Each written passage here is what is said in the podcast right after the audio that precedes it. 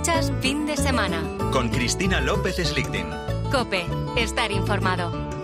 Tu dices que ya pasó, que nada de nós sobrou no baú do coração. E que a vida continua, pois até tua lua nasce noutra direção. Yo no sé, yo no sé si te gusta la música portuguesa. Si te dejas llevar por la saudade, qué, hermosa palabra, ¿no? Eh, es algo más que nostalgia o añoranza. Pero eh, el fado abre hoy nuestro programa. Muy bienvenido, Jesús Álvarez. Hola Cristina, ¿qué tal? Bien hallada y bien hallados a todos los oyentes de la, de la COPE. Eh, El fado supongo que lo pondrás porque me despedí de la tele con una entrevista a Pablo Futre. Pues eh, no andas descaminado, pero ahora manosearemos esta cuestión portuguesa. Yo no sé si has pensado alguna vez que tu relación con Portugal es más estrecha de lo que pudiera parecer y de hecho voy a aludir a una teoría, que es así la conoces fijo, la teoría de los seis grados de separación. Ah, sí, sí, sí, sí, me suena, me suena. La que une a cualquier persona del mundo con cualquier otra a través de seis puntos. Eso se puede hacer extensivo a lugares o a circunstancias. Vamos a referirnos en este caso a a la relación de Jesús Álvarez con la música portuguesa. Muchos oyentes ya se habrán percatado que hoy tenemos en el programa a todo un icono de la televisión que casi durante 50 años ha estado contándonos la información deportiva en televisión española y que ahora debota, debuta, bueno, ya veremos, con matices, en el terreno de juego de la supuesta jubilación. Bueno, pues vamos a intentar demostrar que la vida de Jesús Álvarez está íntimamente relacionada con Portugal y que bastan cinco eslabones para comprobarlo. Empezamos con este Antonio Zambullo que estamos oyendo, porque hablar de Portugal es hablar de Fado, hablar de Amalia Rodríguez, más recientemente de Dulce Pontes, pero hace seis años sucedió un fenómeno muy extraño porque parecía imposible que en un festival de Eurovisión nos llegara a estremecer una voz tan peculiar como la de Salvador Sobral. Se um dia alguém perguntar por diz que vivi para te amar. Tiene esta canción la rareza de lo sencillo. Salvador Sobral triunfó en Eurovisión en 2017. 49 años antes, España ganaba por primera vez este certamen con una canción que todos no sabemos. Yo canto a la mañana que ve mi juventud y al sol que día a día nos trae nueva inquietud.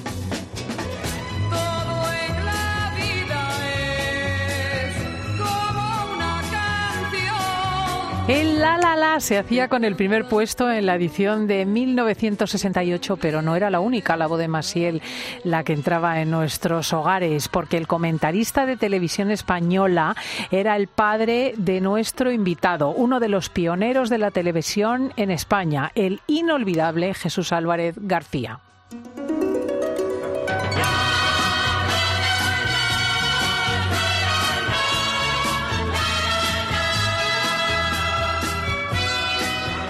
Señoras y señores, creo que sobran las palabras del presentador para justificar la emoción de estos aplausos, la realidad y la emoción que a todos nos embarga.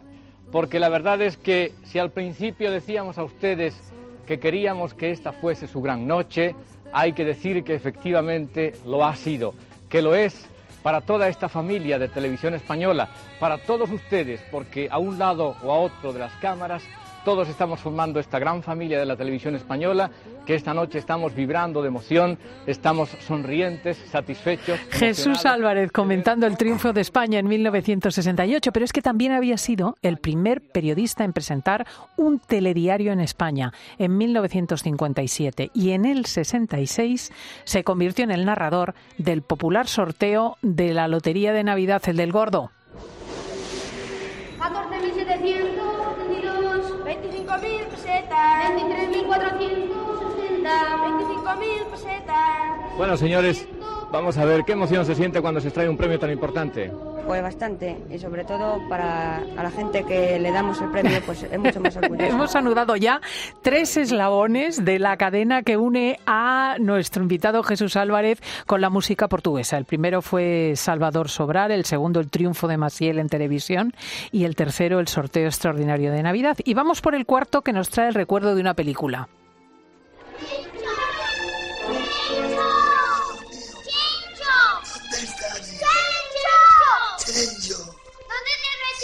Señoras y señores, Televisión Española ha sido requerida para colaborar en un caso especial cuyo interés humano se hace aún más agudo por la fecha en que nos encontramos.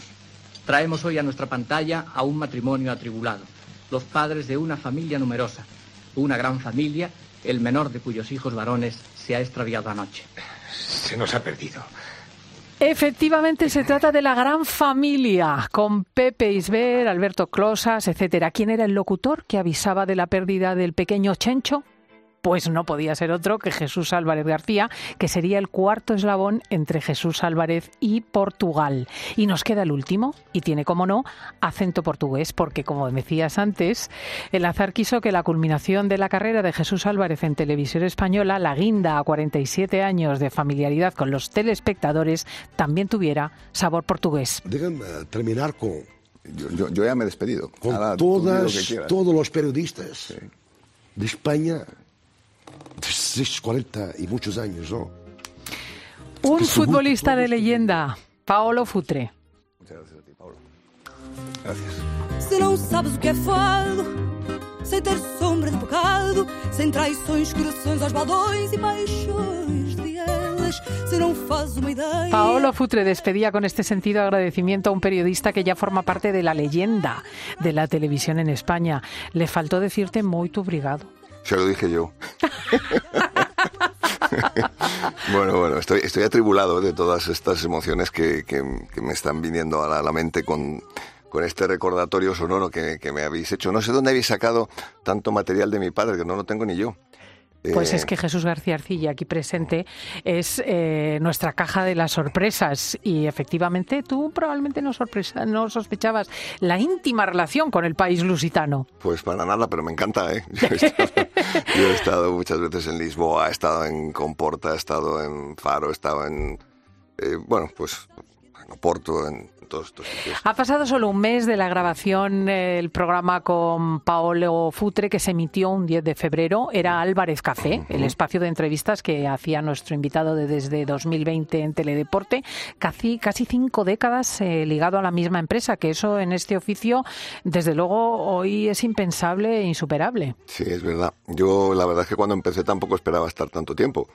Bueno, porque cuando empiezas no sabes qué va a ser de tu futuro, es- tienes muchas ideas en la cabeza, muchas cosas por hacer y vas haciendo. Y van pasando el tiempo y vas, eh, sigues en la misma empresa y sigues, sigues, sigues, hasta que te tienes que marchar, te obligan a marcharte. Entonces, Que es impresionante cómo pasa el tiempo. Cuando, cuando echas rápido. así la vista atrás, ¿qué te viene a la cabeza?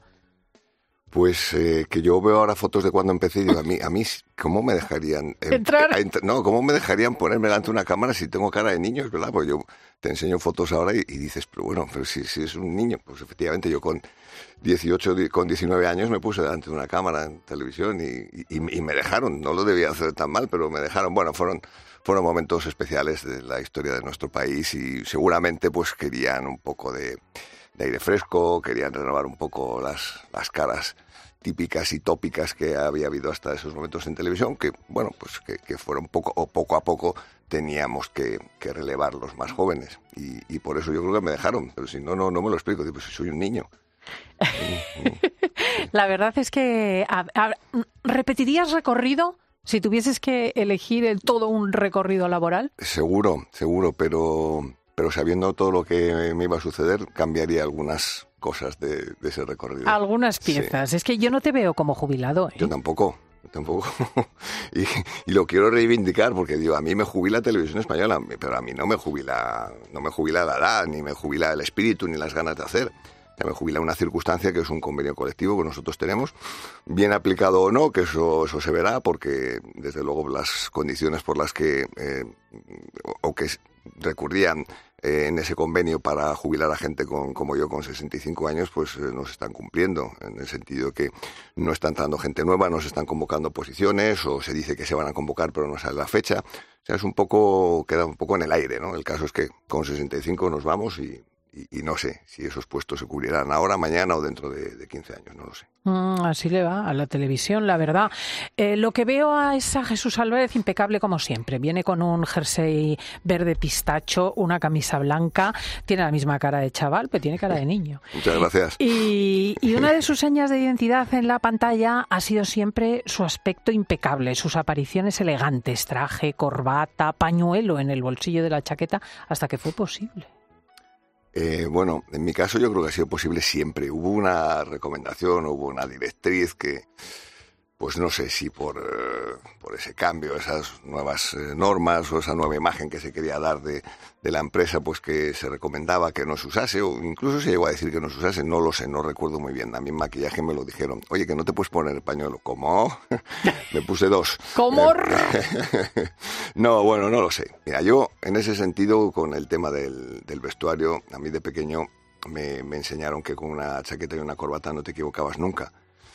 Y, y, bueno, es lo que he tratado de hacer nosotros como, como periodistas o como presentadores que nos hemos puesto delante de una cámara y hemos entrado en los hogares, entramos sin pedir permiso a la gente, por lo menos entra bien, entra elegante, entra vestido correctamente para que no, no chirríe tu presencia en las casas, en los hogares, en los comedores, etcétera.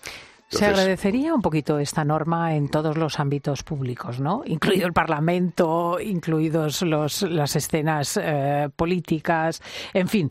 Voy a proponerte, yo no sé si te gusta jugar, Jesús Álvarez. Me gusta jugar a, a juegos de azar. Me gusta hacer deporte. No sé si eso es jugar. No, no, a jugar, a jugar. Vamos a hacer, vamos, voy a. Almus, almus. Almus. Ah, mira, juegas sí, Almus. Sí, sí. Bueno, pues te voy a proponer un juego para hacer esta entrevista. Es la primera vez que lo planea así Jesús García Arcilla. Yo estoy un poquito Ay, madre, asustada. Con, conejo de indias. no, no, no te hemos tomado como conejillo de indias, ya verás. Eh, te va a entregar él, Jesús, una cosa, un sobre cerrado que viene a tu nombre. Aquí está, aquí veo el sobre. ¿Qué tengo que hacer? Es de la lotería, que es el, el, el número del, del sorteo de, de, del 22 de diciembre. No me digas. No sé si el sobre ya te dice algo. ¿Lo abro o qué? Mm, espérate, hemos dicho antes que en la fecha de que la fecha del 22 de diciembre fue muy especial para ti en una etapa de tu infancia. Veo que no te acuerdas de algo que pasaba en tu casa, así que te voy a pedir que sí, que lo abras. Bueno, no sé, yo seguía los sorteos de la lotería que hacía mi padre, como, como tú has recordado antes, como habéis recordado con esas con esas imágenes, bueno, con esas imágenes iba a decir, se nota que, se nota que vengo de la tele, ¿verdad? Vamos a ver, loterías y bueno, estas son las, estas postales que nos, que nos eh, traía mi, mi padre cuando terminaba el sorteo a mi hermana Bárbara y a mí, que nos hacía mucha ilusión porque eran unos, unos packs fabulosos con, con esto, con postales de la lotería, con recuerdos, bueno, una cosa Efectivamente, que hay una serie de postales relacionadas todas con el sorteo y cada una tiene un número sí. que está relacionado con tu vida. El juego no. consiste en que vuelvas a meterlas todas en el sobre. Sí. Tú mételas todas. Bueno, esta, esta me gusta. Tú mételas todas. 2033. Y... bueno, vamos a jugar al azar. Entonces Venga. tú mételas eh, todas en el sobre de nuevo. Sí. Eso es.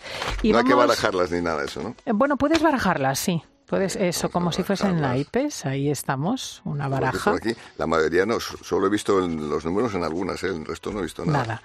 Venga, y ahora, está. una vez cerrado el sobre, puedes sacar una. Vamos a ir sacándolas de una en una, de tal, man de tal manera que hoy va a ser la suerte la que vaya ordenando la entrevista. Qué bueno. Venga, esta saco. Vamos a verle a dar al bombo imaginario.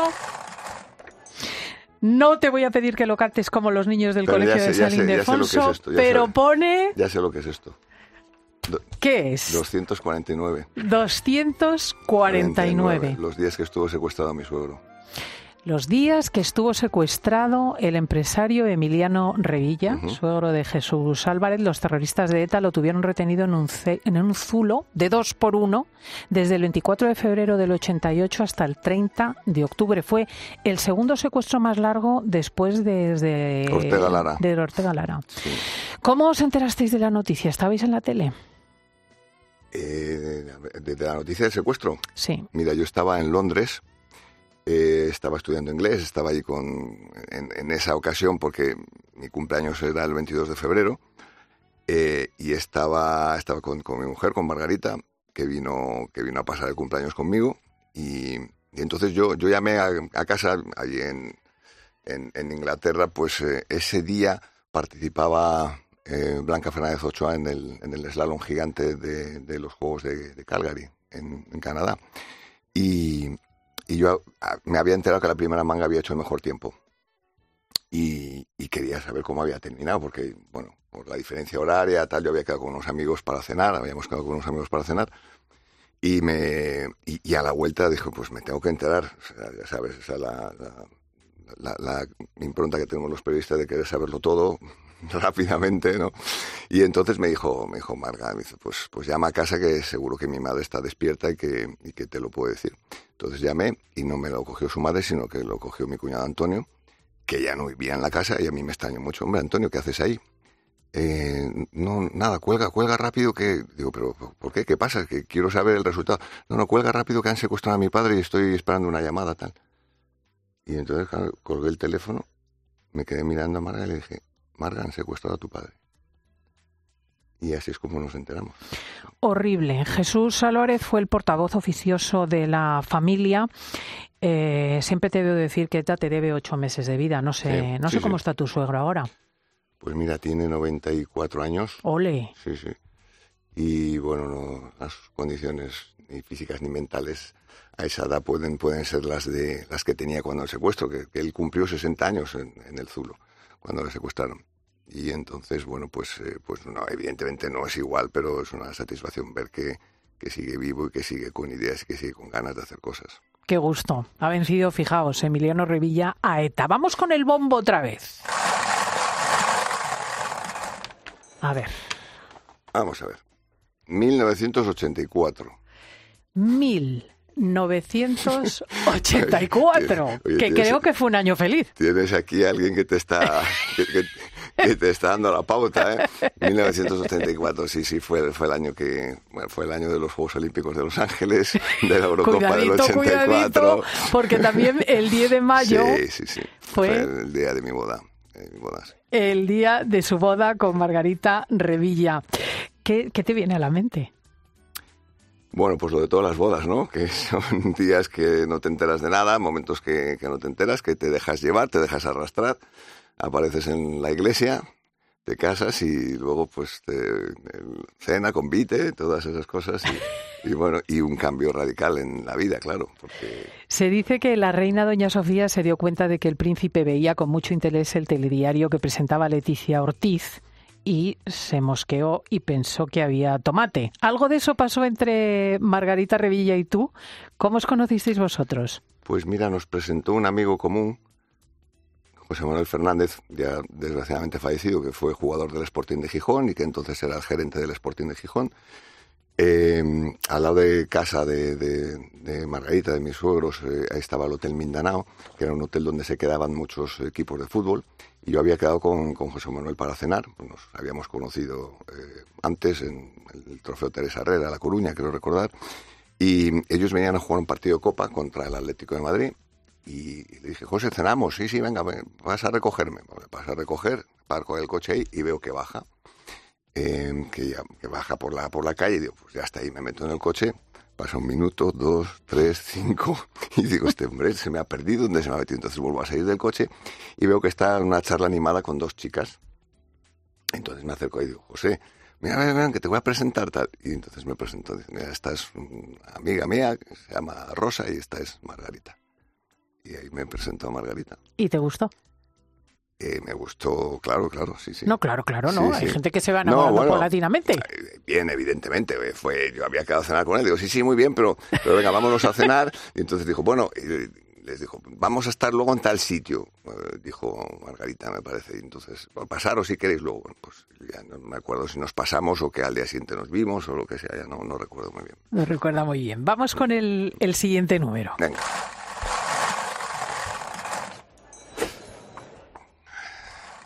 El 2, el 0, el 0, el 7. No hacen así los sorteos El modernos. 2007, efectivamente. Quienes solo te hayan visto dar las noticias en el telediario pensarán que no es posible, pero Jesús Álvarez Mm. también es capaz de soltarse la melena y sobre todo los pies y dio un ejemplo en 2007 con la participación en Mira quién baila. Sí, sí, sí. La verdad es que no, no recordaba el año. Mira, pero en cuanto has dicho que quien, se, quien diga que Jesús solo tal ha sido capaz de hacer más cosas, digo, ya está, me ha, tocado bailar. Pues eh, mira, esto fue un reto. Yo no había bailado nunca ni me gustaba el baile, cierto. ¿eh? De, hecho, en la boda yo creo que bailé medio vals porque no, me, no, vamos, no, tenía ni idea. Y entonces un día, me parece que fue con motivo de los, eh, no sé si 50 años de televisión española, nos hacen una foto a todos los presentadores, a todos los rostros conocidos en el, Hotel Vía Magna aquí en Madrid. Y a mí, casualidades del destino, me toca al lado de, de, de Poti, Poti Castillo, el coreógrafo, de gran, gran personaje gran amigo, por cierto. Y, estábamos, eh, se me queda mirando, yo venía a hacer el telediario, venía con mi chaqueta, corbata, pañuelo, como tú has definido antes, y se me queda mirando, me mira de arriba abajo, y digo, ¿qué miras, Poti? Dice que eres, tú eres carne mira quién baila. Digo, pues estás equivocado, porque a mí ni me gusta el baile, ni, ni sé el baile, y casi ni veo el programa. Dice, por eso, no sabes qué gran bailarín vamos a hacer de ti en la academia de Mira quién baila. Bueno, que quedó cuarto. Eh, Sí, sí, sí. Sí, yo, yo siempre he sido más de retos que de metas, ¿no? Porque la meta dices, bueno, voy a hacer esto, pero lo, lo haces y ya se acaba como gran meta de tu vida, ¿no? Yo soy de retos permanentes, pero de retos. Entonces, para mí era un reto de nu- nunca has bailado, nunca te ha gustado el baile, vamos a ver qué son ¿Y capaces te de ha hacer quedado de ti el en la gusto por el baile o no? Pues la verdad es que no. Eh, no, porque me tenía que haber enganchado nada más terminar, que yo pues me defendía. De, de hecho, en bodas, bautizos, comuniones, etcétera, etcétera, todas las, todas las mujeres querían bailar conmigo. Yo decía, pero que yo no sé bailar, señora. Yo no- Sí, sí, sí, que yo te he visto en la tele. Y digo, bueno, pero me ha visto bailar un baile determinado con una bailarina determinada, con una coreografía determinada. Yo no sé bailar. No se lo creían. Y tenía cola para sacarlas a bailar. Entonces, no, si hubiese en ese momento hubiese cogido, me hubiese dado por, por coger un- una academia de baile o lo que fuera, pues seguramente hubiese podido eh, defenderme. Ahora me da mucha rabia, porque ahora no sé bailar ni sevillanas. Vamos Fíjate. con la siguiente Ah, bola. Vamos, Vamos con la siguiente bola. aquí tenemos. El 1976. A ver, a ver, a ver. Aquí tengo al ayudante, a Jesús García Ercilla. Pues esa fecha te resulta absolutamente familiar, seguro o no. El 16 de mayo del 76 creo que fue la primera vez que apareciste en televisión en un programa informativo semanal que se emitía los domingos al mediodía y se llamaba Siete Días con Joaquín Soler Serrano. Casi nadie al aparato. Joaquín, la verdad es que fue para mí un, un- bueno, un, un- fue un fenómeno. Era un periodista que dominaba todos los medios, prensa, radio, televisión. Él había estado trabajando ya en Sudamérica, bueno, en España, obviamente también. Eh, tuve la oportunidad de conocerle en la, en la radio, porque yo empecé en una emisora modesta de la calle Ayala de Madrid, La Voz de Madrid. Y allí le conocí y por circunstancias del destino, pues eh, estuve colaborando con él mm, durante dos o tres meses en un programa que él hacía por las mañanas que se llamaba Rompiendo el Aire. eh, noticias, información, música. Y, cuando terminó aquella etapa, no, no, no, no tuvo posibilidad de, recompensarme económicamente, pero me dijo, algún día intentaré pagarte lo de la radio, Jesús. Y yo dije, bueno, pues, pues si llega ese día, pues muy bien. Y un día que estaba en casa estudiando, estaba yo en segundo de, de, periodismo, de ciencias de la información, y estaba estudiando los exámenes de verano, hacía mucho calor durante el día, fue una ola de esas tremendas de calor que hace en el mes de junio en Madrid, y me dedicaba a echarme la siesta por la tarde y a estudiar por la noche. Y en mitad de una siesta de aquellas, pues me empezó a sonar el teléfono, el teléfono no es como ahora que tienes un teléfono móvil, que tienes un teléfono en la mesilla, no, estaba en la otra punta de la casa el teléfono, hasta que después de 20, 14 llamadas, como se suele decir, pues cogí el teléfono y era Joaquín Soler Serrano que me dijo, hola Jesús, ¿sabes quién soy? Soy Joaquín Soler Serrano. ¿Te acuerdas que te dije que un día intentaría pagarte lo de la radio? Digo, sí. Me quedé muy sorprendido. Y me dijo, pues ese día ha llegado, me han hecho director de un programa de televisión y quiero que seas el presentador. ¡Pam! Se me cayó el teléfono. ¡Qué guay! Se te cayó el teléfono de la Sí, hombre, emoción. se me cayó el teléfono. Digo, Fíjense no, lo no que es una vocación, ser, ¿eh? No puede ser. No puede ser. Y efectivamente, yo, yo, yo enseguida le dije, sí, sí, claro, Joaquín, encantado. Y yo cuando colgué el teléfono dije, vaya, ¿en qué lío te has metido, Jesús? Si yo tenía 19 años. o- Y ahí o empezó, ahí empezó la aventura. Vamos al bombo otra vez a ver Venga. por dónde sale la cosa. Que ya se lo está empezando a pasar bien, Jesús Sí, Álvarez, sea, con me- el método me este. gusta, me gusta. Esto no te ha pasado en la vida. Mira, un año antes. ¿Qué pasó? 1975. Bueno, si no me equivoco, debutaste en La Voz de Madrid en 1975. Acabo de contar. Nos estamos anticipando casi al mismo tiempo que empezaste a estudiar en la universidad y pese a tener un padre que era un dios de la televisión, tu madre, tu tía Lolita y tu hermana trabajando en la radio, tú lo que querías era ser ingeniero. Cuéntanos Sí, esto. sí, yo hice todo el bachiller de ciencias, el COU de ciencias, fue el primer año que hubo selectividad en España y pues, me tocaba la selectividad de ciencias, pero hubo un, un acontecimiento en ese año, bueno, no en el... ¿Qué año era? Era El 75. 75, vale. Pues eh, yo efectivamente en, en el año 74 había tenido la desgracia de perder a mi madre también, con lo cual yo estaba, pues estábamos mi hermana y yo solos en, en- bueno, solos, mi tía y tal, pero mi padre que había muerto en el año 70, mi madre cuatro años después, y yo dije, vamos a ver, Jesús, una carrera de ciencias, una ingeniería, te vas a tirar estudiando siete, seis años, ocho, los que sean, y, a- ver dónde trabajas luego. Dije, aquí tengo que, tengo que, ir por la línea recta y empezar a ganar dinero con lo que sea, porque era mi, mi, mi vida, ¿no? La vida me salió al encuentro muy joven, ¿no? Y entonces, pues, eh, decidí, digo, vamos a ver, yo, ¿qué, qué hago yo matriculándome en una, en una carrera de ciencias si a mí realmente lo que llevo en la sangre? Yo por eso siempre he dicho que soy periodista por genética, lo llevaba en el ADN. Me fui a matricular y me matriculé en periodismo, porque dije, es la oportunidad que tengo de empezar a trabajar pronto en algo que, que me pueda dar beneficio económico para pagarme la carrera y para, para vivir. Es Muchas un hombre sensatísimo, racional, ordenado, eh, absolutamente lógico. Gracias a Dios le estamos rompiendo todos los esquemas con el bombo. Aquí tenemos. 2018. 2018. Este año se produjo un movimiento de los que saltan de ojo, como cuando nos cambian de sitio algo. Desde el 20 de julio de 2018, Jesús Álvarez, con su hoja de servicios de 42 años intachables, dejaba de presentar el bloque de deportes en la segunda edición del telediario. ¿Cómo encajaste la decisión?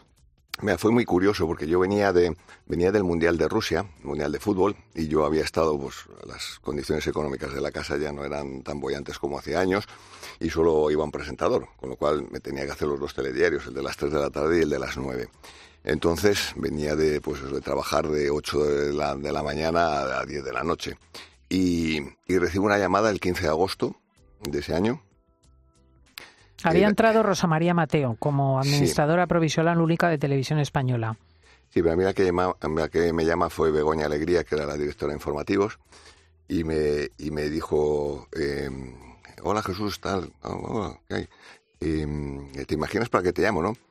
Ingenuo de mí pensé, para felicitarme por haber dado aquí el callo durante un mes en el Mundial de Fútbol en los dos telediarios. Y me dice, no, es que mm, ya sabes que soy la nueva directora de informativos y hemos pensado en hacer cambios en los telediarios y, bueno, que no contamos contigo. Eh, digo, ah, ¿y qué queréis que haga? No sé, piénsate algo. Digo, hombre, dímelo tú. Si me quitas, dime qué quieres que haga, ¿no? Porque pues, estás en una empresa, quitas a una persona a un sitio, no le dices búscate la vida, ¿no? Bueno, total, que me dijo que, que eso, que, que no contaban conmigo. Yo digo, pues va a haber una revolución en los telediarios, va a haber un- unos cambios aquí tremendos. El único cambio que hubo fue el mío. El suyo. Al único que, que quitaron, sí. Tela marinera. Sí. Em, ¿Barruntas por qué? no, em, bueno, pues eh, no sé qué quieres que te diga, porque fue el único cambio. Entonces yo entiendo que si, que si me quitas porque va a ser un cambio, va a haber una revolución en los telediarios, pues que, pues que quites a Ana Blanco también, con la que yo había estado pues muchos años trabajando juntos, o que quites a otras personas que estaban también en los informativos, pero solo me quitan a mí. Pues eh, no barrunto nada, pero me, me imagino todo. Entonces, Qué desagradable, de sí, verdad, qué desagradable, qué desagradable. Mira esta, pues esto no sé de qué va. El, El 3. El 3. El 3 porque tenéis tres hijos. Jesús de Sí. 25 y Rafael y Alejandro... No, ¿de cuántos años? Sí, Jesús de 27. que Y Rafael y Alejandro de 25. 25, porque sí, son gemelos. Son gemelos, sí. y, uno solo se ha animado a seguir tus pasos. Sí, Jesús. Jesús ha hecho periodismo y comunicación audiovisual. Es muy bueno, yo creo que es mejor que yo ya. Eh, por lo menos le vi en el estudio en el, en el CEU y estuvo un año también en, en Columbia, en Nueva York.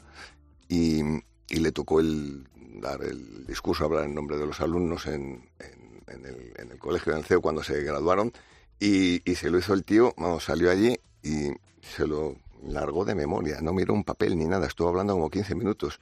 Y dije, ya, ya, ya me ha ganado, ya es mejor que O sea yo". que vamos a tener un Jesús Álvarez Jr. No lo sé, no lo sé. No lo sé. Sí, sí, dónde, dónde terminará. Pero los, los, los gemelos, mira, ahora me iré a verles porque juegan en el, en el club de campo, juegan al hockey hierba, son profesionales del hockey hierba, ya han sido Son profesionales. ya, ya han sido internacionales con España. Aparte que ellos han hecho ADE, ellos han hecho Administración y Dirección de Empresas, y, pero juegan al, al hockey. Pero bueno, qué hijos tan brillantes. Bueno, ¡Qué tendrán, tendrán a quien parecerse, y no lo digo por mí. Mira, aquí está, buenos futuros. El futuro 2033, imagínate. 2033. ¿Cómo te ves dentro de 10 años? Que ese es un vértigo que tenemos que hacer a nuestra edad. Todos, querido Jesús. Pues no lo sé, porque tampoco hace 10 años me, me- me veía como me veo ahora. Entonces eh, han pasado muchas cosas en la vida, ¿no? Y, y realmente no sé cómo me veo dentro de 33, pero en el 2033 para mí me gustaría pues seguir mi trayectoria, seguir mi trabajo, seguir mi, mi profesión periodística, seguir disfrutando de la vida, seguir disfrutando de, de- de- bueno, pues eso, de, del- de- de todas las ¿Pero cosas. tienes algún sueño? Porque es importante tener un sueño. Decir, no he visitado Tailandia. Eh, quiero... No, yo en eso, mira, afortunadamente, y esto es un tema que le tengo que agradecer mucho a, a Televisión Española, yo digo que me siento un privilegiado por haber tenido la oportunidad de estar, eh, como se suele decir, en el sitio adecuado en el momento oportuno, haber podido viajar por todo el mundo, haber estado en grandes acontecimientos deportivos donde hay mucha gente que literalmente mataría por estar allí y haber podido tener la oportunidad de contar las, las- los grandes triunfos de los deportistas españoles. Eso, eso me ha entusiasmado. Entonces, yo, en ese sentido a, a televisión le debo todo. Eh, a mí en el 33 pues me gustaría seguir ligado al periodismo, evidentemente, haciendo otras cosas, haciendo lo que hago ahora, pero eh, evidentemente ya en otro medio, ¿no? Porque ya en ¿Te ves televisión en otra cadena de televisión? nunca se sabe. Yo siempre digo que, que lo que venga bienvenido, o sea, que lo que sucede conviene, ¿no? ¿no? no suelen decir eso, que lo que sucede conviene, pues, pues no sé lo que sucederá, pero seguramente será conveniente.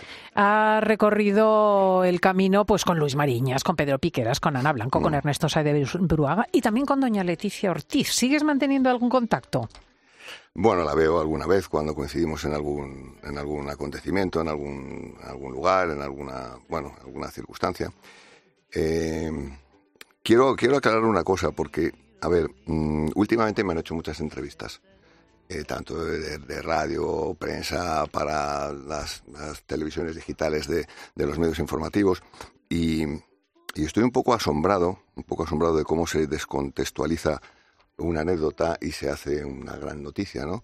Eh, me ha pasado en muchas, eh, muchas circunstancias, en, varias anécdotas que he comentado, pero una de ellas, la que comenté, es, es que cu- cu- cuál era mi tratamiento con, con la actual reina, ¿no? Cuando nos veíamos. Yo le sigo llamando Leti, eh, porque no me sale decirle majestad o decirle señora, porque, porque es que durante, durante toda mi vida el contacto que he tenido con ella ha sido Leti. Entonces, mm, quiero decir que esto es una anécdota. Yo no he descubierto ningún apodo ni ninguna historia, porque, a ver, a mí veo titulares y dicen, un jubilado de televisión desvela cómo, cómo apodaban a la reina de España en televisión española. Pero si es que yo no he desvelado nada, pero si es que era como la llamábamos. O sea, es que, bueno, Pero perdóname, además en castellano, hacer de Leticia Leti es lo normal. claro, es lo como- normal. Es como el que hace de Manolo Manu, Y de Cristina Cris, Cristi claro, y de. Jesús Chus. Exactamente. Entonces, no veo, pero es que se ha descontextualizado y lo mismo que, que dicen eh, Jesús Álvarez, muy disgustado, eh, critica lo mal que le han tratado después de 47 años en televisión. Yo, si yo ya que televisión, yo no la critico, si estoy súper agradecido a televisión. Que la salida no haya sido todo lo correcta o no como me hubiera gustado porque tenía un par de proyectos que presentar y no hubo nadie que se dignara a escucharme, pues eso es otra cosa. Pero eso son circunstancias, eso son personas y seguramente eso será un problema de educación. Yo creo que las personas no hacen a las instituciones, ¿no? La institución está por encima de las personas y para mí siempre Televisión Española un respeto una consideración y un amor eh, impresionante. Pero, evidentemente pues, las personas no son las instituciones.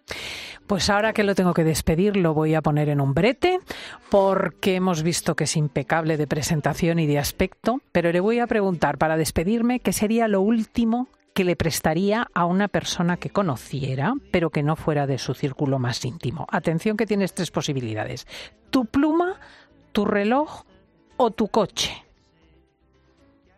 Pues seguramente mi coche. Antes te despedirías del coche que de tu pluma o tu reloj. Sí, claro, porque mi pluma me ha acompañado durante 47 años de profesión en los telediarios. Mi reloj es el que me marca la hora y el que me marca la, la directriz y el tiempo que tengo para hacer las cosas. Y mi coche, pues me puedo ir en autobús, aparte que llevo normalmente en- por Madrid voy en moto, o sea que me puedo dejar el coche. Creo que esta respuesta dice mucho de cómo es Jesús Álvarez. Ha sido un verdadero placer. Creo que le queda mucho por delante porque sigue teniendo cara de niño y un aspecto impoluto y en muchos sitios pues gusta que uno entre en casa de otros adecuadamente aderezado. Gracias por haber estado con nosotros. Cristina, tengo que decir, bueno, agradecer a Jesús toda la documentación que ha, que ha traído aquí, que ha estado muy bien, que me, me gusta el sistema. Y a ti decirte, Cristina, que tienes muchos seguidores entre mis amigos. ¡Uy, qué guay! Sí, porque te he contado que hay, hay algunos que les he dicho, y que mañana me, me entrevista Cristina en la copeta. Hombre, pero si yo la oigo, yo la escucho tal. no sé Pues qué. a esos amigos les mandamos un abrazo fortísimo, como al resto de todos nuestros oyentes, y a Jesús eh, una brillante, una brillante carrera. Gracias. Gracias a vosotros.